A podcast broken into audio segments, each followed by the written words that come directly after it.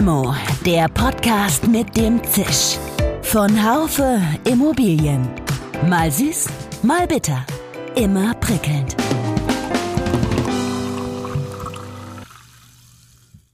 Hallo und herzlich willkommen zur neuen Folge von Limo, dem Podcast von Haufe Immobilien. Technik an sich oder die technischen Dienstleistungen. Was hat eigentlich das größere Energieeinsparpotenzial? In dieser Limo erörtern wir, an welcher Stelle die Wohnungs- und Immobilienwirtschaft am sinnvollsten anfängt mit der Reduzierung des CO2-Ausstoßes oder ihn am besten gleich ganz vermeidet. Um eine Gesamtsicht auf diese und weitere Themenbereiche zu bringen, die alle mit der Energieeffizienz von Gebäuden zu tun haben, habe ich in der heutigen Limo gleich zwei Gäste aus dem Hause Techem. Zum einen spreche ich mit Dr. Arne Kähler. Dr. Kähler ist Leiter des Techem Research Institute on Sustainability, TRIOS. Dort bündelt das Unternehmen seit Anfang des Jahres alle Belange rund um das Thema Nachhaltigkeitsforschung. Der hydraulische Abgleich selbst an sich, das muss man wissen, der erzeugt erstmal keine Energieeinsparung, aber der ermöglicht es eben durch gleichmäßigere Versorgung der Heizflächen tatsächlich Betriebsoptimierung an der Heizungsanlage durchzuführen. Unsere Analysen zeigen, dass damit eine Effizienzsteigerung von etwa 10 bis 15 Prozent möglich ist. Also letztendlich damit auch eine Reduktion der Verbräuche in der Endenergie. Und am anderen Mikrofon ist Joachim Klein zugeschaltet. Herr Klein ist studierter Maschinenbauer, seit knapp 30 Jahren bei Techem und ebenfalls Teil des Trios-Teams.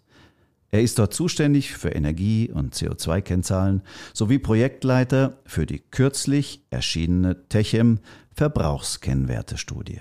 Die Bewohnerinnen und Bewohner müssen ja eigentlich zum heutigen Zeitpunkt kontinuierlich mitwirken, um diese Potenziale insbesondere zum Lüftungsverhalten oder auch zur angepassten Temperatur, zum korrekten oder auch angepassten Abstimmen ihrer, ihrer Thermostate. Um das Potenzial wirklich zu heben, müssen die kontinuierlich mitarbeiten. Liebe Limo-Fans, lassen Sie sich heute mit auf eine Reise in den Maschinenraum der Wohnungs- und Immobilienwirtschaft nehmen und behalten Sie dabei trotzdem den Überblick. Mein Name ist Jörg Seifert, ich bin Managing Editor des Fachmagazins Immobilienwirtschaft.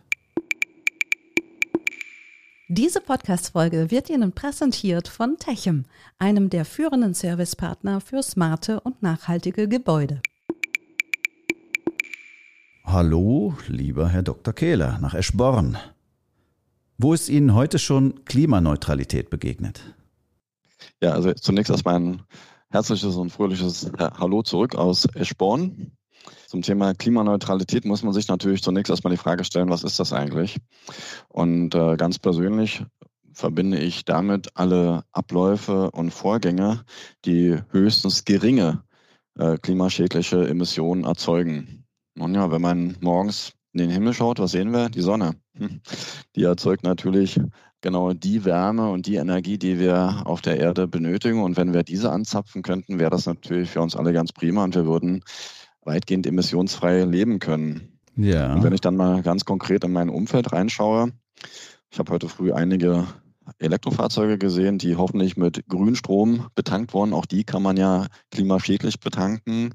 Aber wenn sie mit Grünstrom betankt werden, ist das mit Sicherheit, mit Sicherheit ein Beitrag zur Klimaneutralität. Ich habe selbst eine Solaranlage auf meinem kleinen Reihenhäuschen und die erzeugt zumindest das Warmwasser, zumindest anteilig mit der Sonne.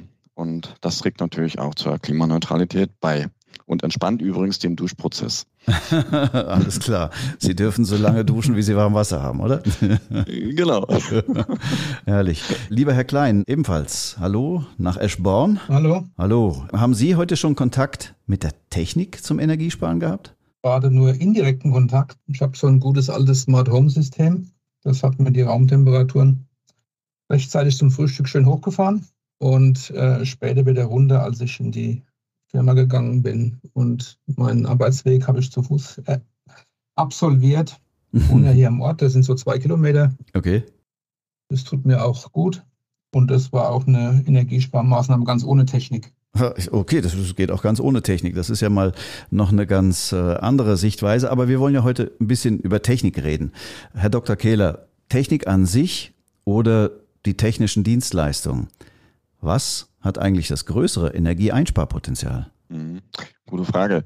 Ja, grundsätzlich denke ich, dass sich das gar nicht so einfach trennen lässt, da die technischen Dienstleistungen ja ganz klar äh, technische Vorleistungen in Form von typischerweise Geräten erfordern.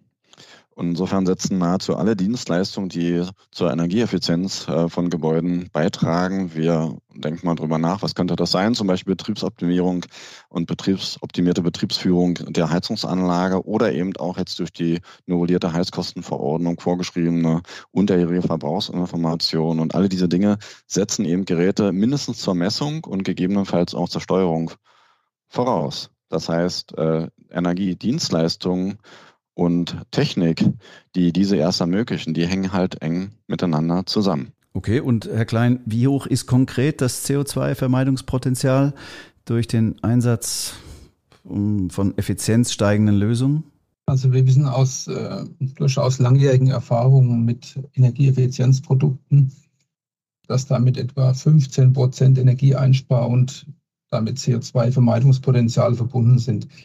Es umfasst so Dinge wie Anlagenmonitoring und optimierte Betriebsführung der Heizungsanlage, aber auch äh, technische Lösungen äh, wie eine wirkungsvolle Rückkopplung der Heizlastinformation aus dem Gebäude in die Heizungsanlagenregelung, zum Beispiel durch Vorlauftemperatur-Adaption.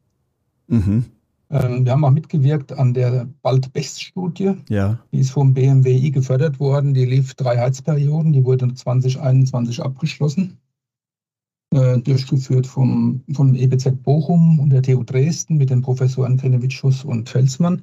Aha. Und auch da wurden diese 15 Prozent Potenzial für solche Maßnahmen bestätigt. 15 Prozent, mit sowas kann man rechnen. Ich meine, ähm, Herr Dr. Kehler, Sie haben ja schon lange Erfahrung mit Vorlauf, Temperaturadaption und Monitoring und Betriebsoptimierung. Das hat man ja von Techem all die Jahre schon gehört. Freuen Sie sich eigentlich, dass auch der hydraulische Abgleich es nun ins Regierungsprogramm geschafft hat?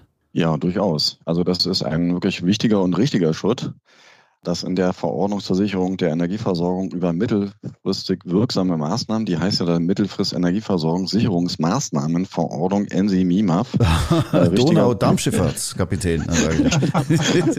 Richtigerweise der hydraulische Abgleich eben tatsächlich als eine Maßnahme zur Steigerung der Energieeffizienz von Heizungsanlagen vorgesehen ist. Wenn man genau reinschaut, ist es ja nicht die einzige Maßnahme, sondern eben auch darüber hinausgehende weitere Maßnahmen zur Heizungsoptimierung. Und das ist auch genau richtig, weil der hydraulische Abgleich selbst an sich, das muss man wissen, der erzeugt erstmal keine Energieeinsparung, aber der ermöglicht es eben durch gleichmäßigere Versorgung der Heizflächen äh, tatsächlich Betriebsoptimierung an der Heizungsanlage durchzuführen, wie etwa Anpassung der Vorlauftemperatur. Das haben wir ja auch technischerseits äh, mit mehreren technischen Lösungen in der Vergangenheit gezeigt, wie das funktioniert, aber eben auch äh, das Einstellen dann von Differenzdrücken beziehungsweise Durchflüssen in der Wärmeerzeugung. Das sind dann ganz wesentliche Dinge, die man danach tun muss. Und wenn man das dann kombiniert, das heißt also ein hydraulisch abgeglichenes Heizungssystem. Ich verstehe hier jetzt darunter das Heizungssystem in den Wohnungen, also zur Übergabe der Wärme in den Wohnungen erfordert, ermöglicht dann eben die entsprechenden Einstellungen in der Wärmeerzeugung unten am Kessel, beziehungsweise zukünftig dann auch mehr an der Wärmepumpe. Und äh, unsere Analysen zeigen, dass damit eine Effizienzsteigerung von etwa 10 bis 15 Prozent möglich ist. Also letztendlich damit auch eine Reduktion der Verbräuche in der Endenergie. Okay, das ist dann das, was in der Bald-Best-Studie auch bestätigt wurde. Genau, das war okay. dort mhm. mit dabei. Also letztendlich die Betriebsoptimierung, wie etwa Vorlauftemperaturanpassung und Pumpendrucken, Pumpendruckeinstellung, das waren die Dinge, die dort untersucht wurden. Aha. Und die setzen aber, wenn sie tatsächlich gut wirksam sein sollen, äh, einen guten hydraulischen Abgleich voraus. Wenn das, das, das greift ineinander. Also wie gesagt, hydraulischer Abgleich ist die Voraussetzung dafür. Um diese Maßnahmen energetisch gut wirksam werden zu lassen. Alles klar. Also jetzt habe ich jetzt verstanden, hydraulischer Abgleich ist nur die Voraussetzung, damit das Gesamtsystem äh, besser wirken kann. Ich meine, zum Gesamtsystem, Herr Klein, gehört ja auch die Gebäudedämmung. Ja, die ist irgendwie so ein bisschen in Verruf geraten für die letzte Zeit. Aber welchen Energieeinsparanteil kann die denn noch leisten? Klar ist, dass die Gebäudedämmung weiterhin einen sehr großen Einfluss auf den Wärmebedarf von Gebäuden und damit auch auf den Energieverbrauch, der resultiert hat und auch haben wird. Hat aber Grenzen. Eine optimale, vollständige Dämmung äh, in, in Bestandsgebäude hat ein Einsparpotenzial von 30 bis 50 Prozent. Es ist aber nicht möglich, den Energieverbrauch in einem bestehenden Gebäude durch Dämmung vollständig wegzudämmen. Mhm. Denn wir haben ja auch noch notwendige Lüftung. Also wir müssen ja äh, Luft, Luftwechsel durchführen mhm. und das führt zu nicht vermeidbaren Wärmeverlusten. Man kann ja im, im Neubau kann man ja ein sophisticatedes Hightech-Gebäude mit, mit Wärmerückgewinnung und geregelter Lüftungsanlage bauen. Mhm. Aber im Bestand ist die Nachrüstung äh, mit sowas in aller Regel nicht möglich. Nur in seltenen Fällen. Ja, schade auch. Ne? Also Wärmerückgewinnung ja. ist ein großartiges System, aber Sie sagen, das funktioniert nur äh, wirtschaftlich sinnvoll im Neubau. Hm, okay. Das ist natürlich, äh, ja, Neubau ist nur ein bis zwei Prozent ja, gegenüber 98 Prozent Bestand. Dann kann man schon gucken, wie lange das noch dauert, bis das alles umgerüstet sein wird. Aber Herr Dr. Kehler, ich würde jetzt noch mal auf eine andere Seite ja, der Einsparpotenziale gucken, nämlich zum Nutzer. Wie ändern wir etwa das Lüftungsverhalten der Mieter? Also wir haben es ja eben schon von meinem Kollegen Herrn Klein gehört wenn wir dämmen, werden wir feststellen, dass auch wenn wir sozusagen nahezu 100 Prozent, was gar nicht möglich ist, dämmen, dann bleibt immer noch der Lüftungsanteil übrig. Und äh, wir zeigen übrigens in unseren, in unserer, in unseren Studien, dass ähm, ungefähr die Hälfte der heutigen CO2-Emissionen pro Wohnung auf die natürliche Lüftung entfällt. Ja. Mhm. Und nun ist es so, unsere Schätzung, die haben wir auch mit dem Professor Grenewitschus, äh, der ja auch die Bald-Best-Studie, wie wir von Herrn Klein hörten, mitbetreut hat, haben wir erfahren, dass der Anteil der Dauerlüfter ungefähr 15 Prozent beträgt im Gebäude. Und das haben wir mal umgerechnet mhm. in das Potenzial, was dadurch sozusagen adressiert werden kann. Und das sind gut 10 Prozent. Das heißt, wenn wir es schaffen würden, die Dauerlüfter in ihrem Verhalten zu ändern und das Dauerlüften zu vermeiden, hätten wir über den gesamten Bestand unserer Mehrfamilienhäuser in Deutschland ein ein Energieeinsparergebnis von gut 10 Prozent. Und die, wenn ich danach fragen darf, die kommen dazu, zu dem Potenzial, was die Bald-Best-Studie, die 15 Prozent äh, ermittelt hat. Richtig, Aha, genau, ja. okay. korrekt. Genau, die kommen dazu. Genau. Ah. Und äh, nun ist die Frage, wie kann man dieses Potenzial heben? Ne? Das war ja die eigentliche Frage. Und äh, wie macht man das? Also zum einen ist es natürlich wichtig, dass wir Bewohner und die Nutzenden unserer Wohnung eben mit gezielten Informationen versorgen, um dieses schlummernde Potenzial deutlich zu machen. Also sozusagen Bewusstseinsaufklärung. Das ist Punkt eins. Das heißt, Dauerlüften vermeiden, Stoßlüftung durchführen. Und ein weiterer Punkt ist natürlich die Raumsolltemperatur. Wir hören verschiedene Zahlen darüber. Also pro Kelvin hören wir Zahlenbereiche so von sechs Prozent und mehr. Das ist in der Tat so. Im Bestand, im Altbau äh, reduziert man den mittleren Energieverbrauch in der Wohnung um ungefähr sechs Prozent pro Kelvin. Je besser das Gebäude gedämmt ist, desto höher wird dieser prozentuale Anteil. Der, der steigt bei, guten, bei gut gedämmten Gebäuden auf über zehn Prozent. Oh, okay, können Sie noch mal was sagen? Kelvin kennen vielleicht nicht alle. Was ist das in Grad Celsius? Also ein Kelvin ist äh, die, die, die, Differenz von einem Grad Celsius. Ah ja, okay, alles klar. Ja, ja. ja. Also so ist das zu verstehen, ja. Mhm. Das heißt, wenn man jetzt die Raumtemperatur um eben ein Kelvin beziehungsweise ein Grad Celsius reduzieren würde, dann erreicht man im Altbau eben circa 6% Energieeinsparung. Im Neubau sind es dann mehr als 10%. Mhm. Ja, das geht. Und äh, wie macht man das? Idealerweise durch äh, Anpassung der Profile an die Nutzungszeit, denn die mittlere Raumtemperatur ergibt sich ja sozusagen durch Mittelung der Zeiten, in denen wir eine höhere Temperatur einstellen, mit den Zeiten, in denen wir eine niedrige Temperatur einstellen. Und wenn es uns gelingt, sozusagen die mittlere Temperatur um eben ein Grad Celsius äh, zu reduzieren, dann erreichen wir diese Einsparung, die ich eben nannte.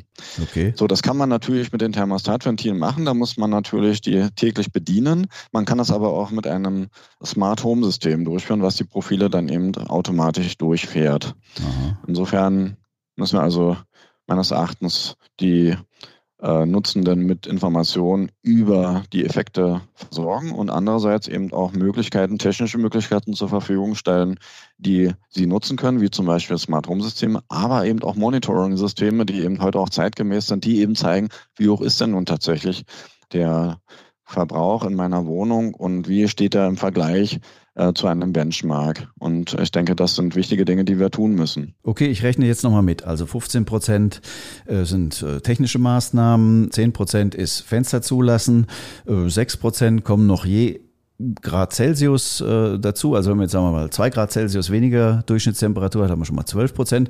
Da sind wir ja schon mal, wie weit sind wir? Bei, bei 47 Prozent? Nee, 37 Prozent, genau.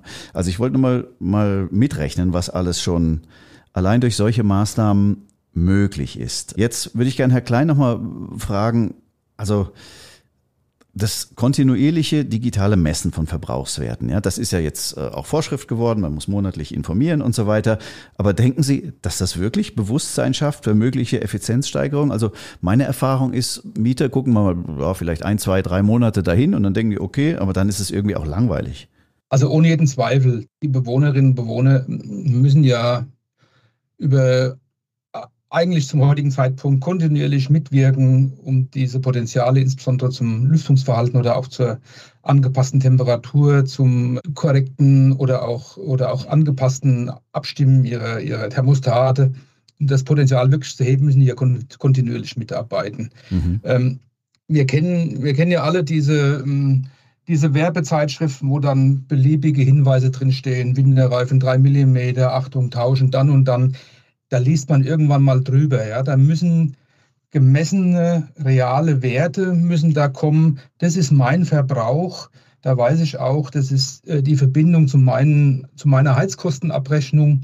Und wenn man das macht, dann ist das nicht so ein beliebiger erhobener Zeigefinger, der auf Dauer nur nervt, sondern dann ist das eine konkrete positive Hilfestellung bei meinem Kosten- und Energiesparen. Ja, okay, ich halte mal fest, nicht erhobener Zeigefinger, aber doch interessant aufbereitete Zahlen, die auch vielleicht mit dem eigenen Portemonnaie verbunden werden sollten oder so, dann äh, denke ich, funktioniert das immer ganz gut. Vorher hm, weiß ich nicht, ob die Leute sich so wirklich dafür interessieren. Aber egal. Wir können ja nochmal weiter gucken, so Energieeffizienzlösungen, Herr Dr. Kehler, wie so smarte Thermostate, das ist ja ein ureigenes Techem-Geschäftsfeld. Das sind ja vergleichsweise niedrig investive Maßnahmen. Äh, können Sie mal den Limo-Hörern sagen, nach welcher Zeitspanne sich sowas für den Investor bezahlt macht? Naja, also zum einen, unser Unternehmen sieht ja sein ureigenes Geschäftsfeld unter anderem in der Versorgung und Abrechnung von Wohnimmobilien mit Wärme und Warmwasser. Mhm, ja. Und die smarten Thermostate, die können hier insbesondere an der Wärmeübergabestelle eben am Heizkörper einen entscheidenden Beitrag zur sagen wir, Verbesserung der energetischen Effizienz leisten. Das haben wir vorhin auch schon mal kurz besprochen. Mhm. Das ist aber nicht alles. Ja, sozusagen an, an dieser Schnittstelle hatten wir vorhin schon besprochen, greift eben insbesondere die Raumtemperaturregelung über eine Profilsteuerung. Aber man kann darüber hinaus die Informationen der digitalisierten Thermostate nutzen, um die Wärmeerzeugung äh, mit Hilfe von KI-gestützten Verfahren und Algorithmen zu verbessern. Mhm. Ja, das heißt, da entsteht sozusagen eine digitale Wärmekette, so nennen wir das. Die beginnt quasi in der Wohnung mit den Daten aus der Wohnung und endet dann eben in der Wärmeerzeugung und beinhaltet auch die Wärmeverteilung. So, und wenn man das zusammenrechnet, also den Effekt durch die Reduktion der Raumtemperatur, da, da hatten wir ja vorhin festgestellt, das liegt so zwischen 6 und über 10 Prozent pro Grad Celsius Raumtemperaturabsenkung und dann noch den Effekt der verbesserten Effizienz, der genau dadurch entsteht, dass die Heizungsanlage eben dann weiß, wie viel äh, Leistung muss ich denn bereitstellen, um den aktuellen Wärmebedarf zu decken, dann kommt man tatsächlich, das konnten wir auch in der Vergangenheit schon zeigen, so in den Bereich auch von 10, 15 Prozent. Jetzt muss man natürlich sagen, oh, schon wieder 10, 15 Prozent drauf. Mhm. Nein, das ist nicht ganz so. Das kompensiert sich teilweise. Ne? Auch die Zahlen, die wir jetzt hier genannt haben. Man muss berücksichtigen, einfaches Beispiel. Nehmen wir mal an, ich habe eine Maßnahme, die reduziert jetzt den Verbrauch um 20 Prozent. Da bin ich bei 80 Prozent. Jetzt habe ich wieder eine Maßnahme, die reduziert nochmal um 20 Prozent, aber nicht mehr bezogen auf 100, sondern auf 80. Das sind nämlich dann 16 Prozent. Und so geht das weiter. Das, man muss berücksichtigen, dass sie sich auch gegenseitig dann ein bisschen kannibalisieren. Ne? Das äh, muss man berücksichtigen. Insofern darf man es dann irgendwann nicht mehr addieren. Ne?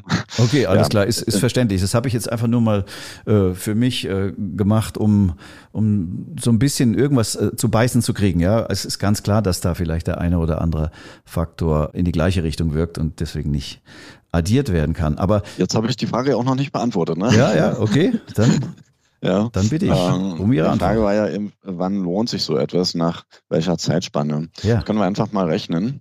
Die mittleren Kosten für die Wärmeversorgung einer Wohnung, ich rechne jetzt mal mit gemittelten Kosten so für 2021, 2022, liegt so etwa bei 1000 Euro Kosten, wie gesagt, Wärmeversorgung. Ne? Die elektronischen Thermostatventile die kosten etwa so zwischen 30 und 60 Euro, je nach Ausprägung. Nehmen wir mal an 50. Wir haben pro Wohnung vielleicht fünf Stück, ja, fünf Heizkörper wären typisch, mhm. wären 250 Euro, die ich investieren muss, ja. plus ein bisschen Infrastruktur dazu, sagen wir, sind wir irgendwo in der Größenordnung 300 bis 500 Euro. Ja. Und jetzt überlegen wir uns, aha, 10.000 Euro sind Gesamtkosten und der, die Thermostate, hatte ich ja vorhin gesagt, die liegen dann schon so bei gut 10 Prozent, wenn man die Gesamteffekte äh, zusammenzählt, vielleicht auch 10, 15 Prozent. In der Größenordnung liegen wir dann. Das heißt, es sind pro Jahr 100 bis 150 Euro, die ich holen kann. Mhm. Ja, das heißt, das lohnt sich nach etwa zwei, drei Jahren. Okay. Mit den aktuellen mittleren Energiepreisen vorsichtig noch bewertet. So etwa, das wäre so die Zeit, den Zeitraum, den wir hier sehen. Okay, das ist ein Wort, ja. Das finde mhm. ich, kann man nachvollziehen und äh, soweit kann auch jeder, sagen wir mal, in seiner Mittelfristplanung wahrscheinlich äh, denken. Ich meine, Herr Klein, wie hoch muss dafür der technische Ausstattungsgrad in einer Wohnung sein oder in einer Wohnanlage so zum Beispiel? Ja, es ist immer so, bei allen Maßnahmen, die man auf Wohnungsebene durchführt, ist es wichtig, möglichst, möglichst äh, das gesamte Gebäude oder möglichst viele Wohnungen im Gebäude zu bekommen.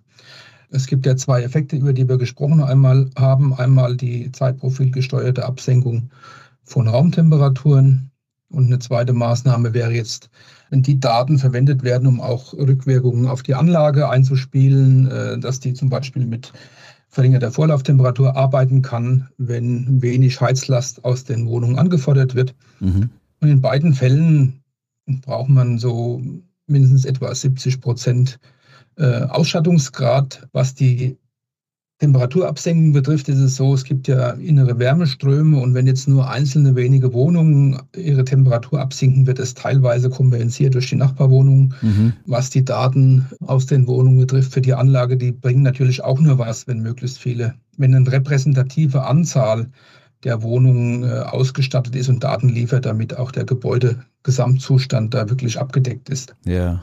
Okay. Mhm. Und repräsentativ heißt dann auch, äh, es ist nicht nur eine Prozentzahl, äh, sondern auch äh, ja, der unterschiedliche Zustand vielleicht oder ob irgendwie eine Wohnung, was weiß ich, Ecklage hat oder unterm Dach ist und oder zwischendrin oder wie auch immer. Sagen wir so, wenn, wenn drei Viertel des Gebäudes ausgestattet ist, dann hat man äh, einen ausreichenden Effekt. Äh, man muss ja in der künstlichen Intelligenz sowieso berücksichtigen, dass die Wohnungen unterschiedlich sind äh, und muss da eine geschickte Ermittlungsfunktion einbauen. Ja. Okay. Also drei Viertel des Wohnungsbestandes sollte man dann schon äh, erfassen mit solchen In einem Gebäude, ne? Mhm, ja, genau. Alles klar. Okay, gut, ja, habe ich verstanden. Ich meine, das kostet ja auch alles was. Und äh, wie, Herr Dr. Kehler, sollten Ihrer Erfahrung nach denn die Lasten zwischen Mietenden und Vermietenden aufgeteilt sein, um den besten CO2-Einsparungserfolg zu erzielen? Ja, das ist tatsächlich eine sehr spannende Frage. Also nach unserer Einschätzung sollten beide Parteien genau die Beiträge leisten, die sie auch imstande sind, leisten zu können. Okay. Ja, es ist nämlich so, dass häufig Mehrverbräuche genau dadurch entstehen, dass das Gebäude und die Gebäudeheizungsanlage ein sehr hohes Verschwendungspotenzial anbietet.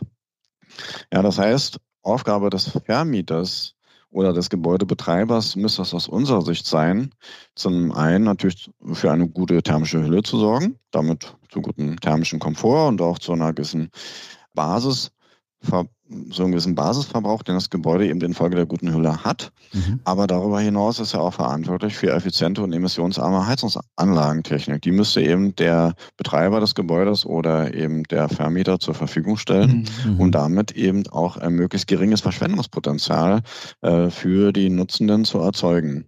Okay. Und die wiederum, die müssten dann ihren Beitrag genau dadurch leisten, dass sie eben verbrauchsschonendes Verhalten an den Tag legen. Wir hatten es heute schon mal besprochen, also möglichst äh, keine Dauerlüftung, die Raumtemperatur angemessen wählen und äh, idealerweise an die Anwesenheitszeiten anzupassen. Mhm. Und das Ganze abrunden könnte dann durchaus noch ein zeitgemäßes äh, Monitoring- und Portallösungssystem sein.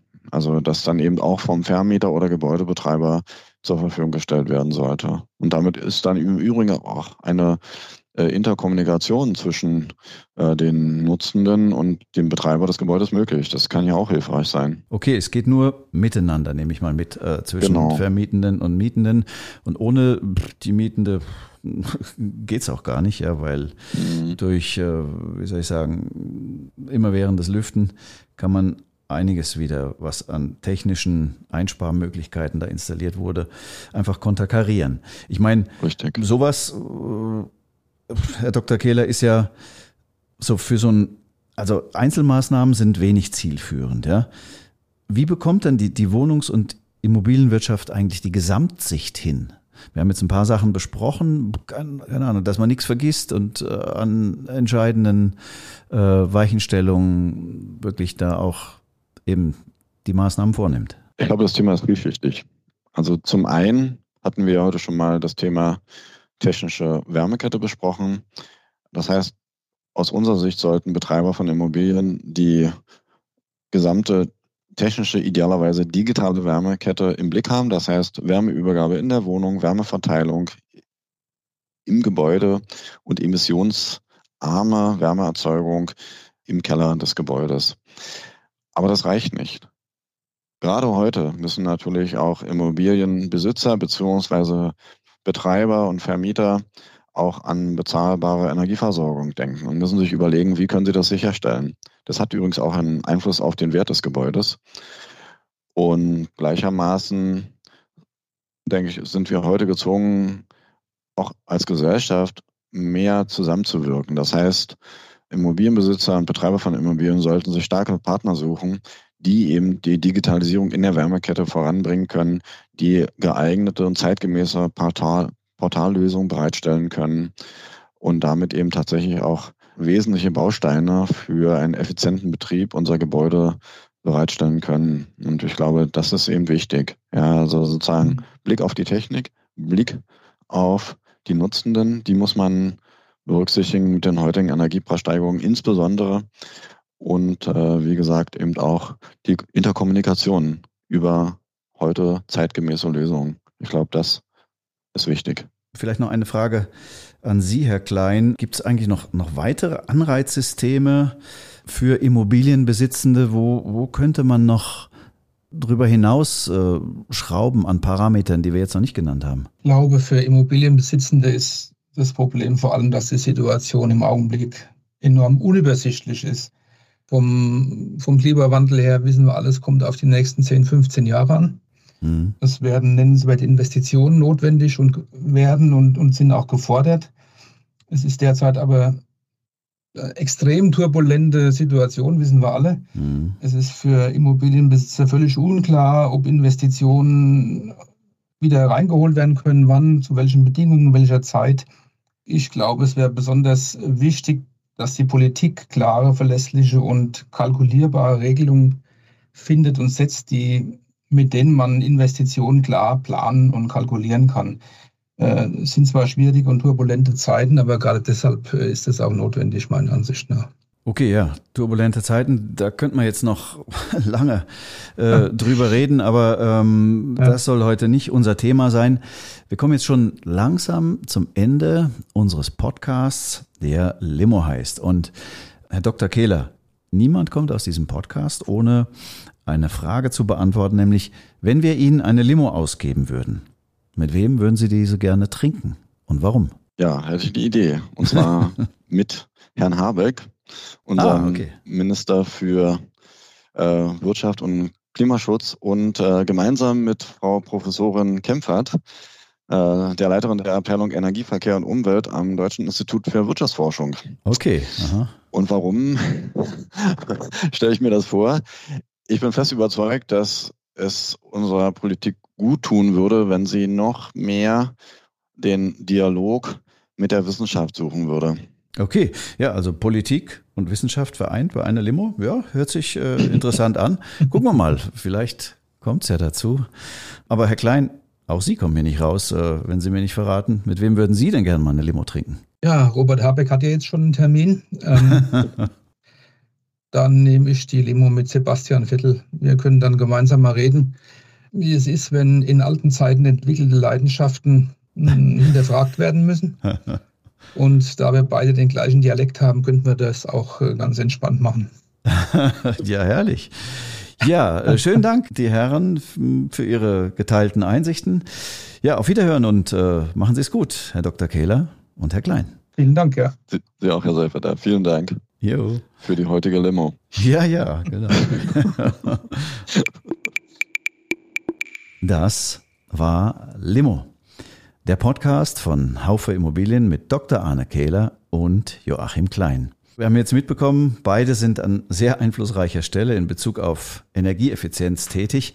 Also ich fand heute besonders spannend nochmal persönlich, also die Definition der Wärmekette, dass Einzelmaßnahmen ja ein bisschen was bringen, aber nur im Zusammenspiel von sagen wir mal, von der Wohnung bis runter in den Heizungskeller können die Potenziale ausgeschöpft werden, wobei sie sich nicht einfach alle addieren, wie ich das so versucht habe, sondern zum Teil auch gegenseitig wieder kompensieren. Ja, vielen Dank fürs Zuhören, liebe Limo-Fans.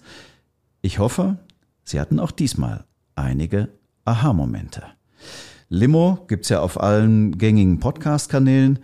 Wir hören uns wieder am nächsten Montag ab 8 oder ich meine, das ist das Tolle am Podcast, wann immer Sie wollen. Mit großem Dank auch an das gesamte Team, vom Marketing bis zur Regie und Technik, verabschiede ich mich vom Limo-Mikrofon. Tschüss, machen Sie es gut und bis zum nächsten Mal. Ihr Jörg Seifert. Schön, dass Sie dabei waren. Bis zur nächsten Folge von Limo, dem Podcast mit dem Zisch von Haufe Immobilien. Um keine Folge zu verpassen, abonnieren Sie doch einfach den Podcast in Ihrer Podcast-App.